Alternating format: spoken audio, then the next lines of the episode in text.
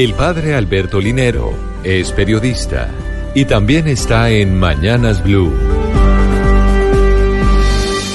6 de la mañana, 43 minutos. Hoy es el Día del Medio Ambiente. Sí, las Naciones Unidas, conscientes de que la protección y el mejoramiento del medio humano es una cuestión fundamental que afecta el bienestar de los pueblos y el desarrollo económico del mundo entero, designó el 5 de junio como el Día Mundial del Medio Ambiente.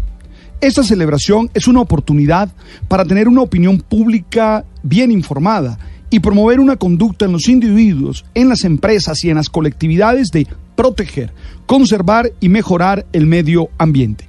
Esta celebración se da cuando en Colombia tenemos dos temas muy sensibles, porque ponen en riesgo nuestro medio. Me refiero a la sentencia del Tribunal Administrativo del Quindío, que invalidó el Acuerdo 1 del 27 de febrero del 2019, aprobado por el Consejo Municipal de Salento, y que buscaba impedir la minería en esta zona. El tribunal tomó la decisión acatando la demanda de la gobernación de Quindío.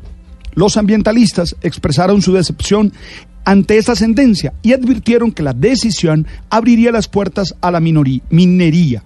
Y otro tema es la prohibición del asbesto, el cual le falta un debate en el Congreso y que se hace más que necesaria por todas las graves consecuencias que tiene para la salud la exposición ante el asbesto esta celebración y todos esos temas nos exigen a cada uno de nosotros acciones concretas como individuos.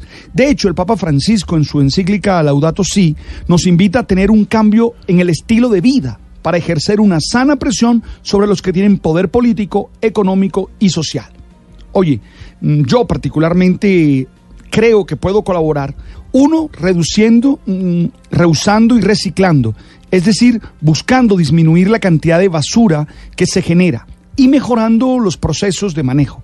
Dos, cuidando el agua y apagar mm, los bombillos. Sí, con simples medidas como apagar las luces que no se ocupan, reparar filtraciones, aprovechar al máximo la luz natural o aislar apropiadamente tu hogar, podemos disminuir considerablemente el consumo de energía. Tres, manejar menos y caminar más. Cuatro, reducir tu huella de carbono, es decir, usar menos bolsas plásticas, contribuir al menor gasto de combustible y usar material de empaque, menos material de empaque, entre otras cosas. Creo que tú también puedes hacer algo por el medio ambiente. Creo que todos podemos hacer algo para cuidarlo.